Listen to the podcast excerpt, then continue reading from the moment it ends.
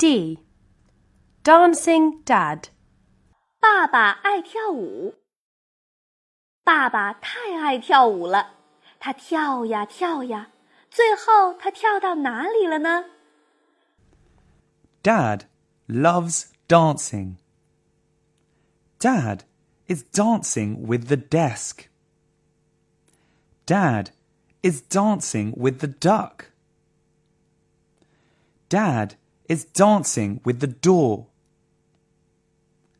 Dad is dancing with the dog. Dad is dancing with the deer. Where is Dad? Wow! What a dancing dad! 还在为宝宝早教困扰吗？关注公众号“早教学堂”，获取在家早教课程，让宝宝在家就能科学做早教。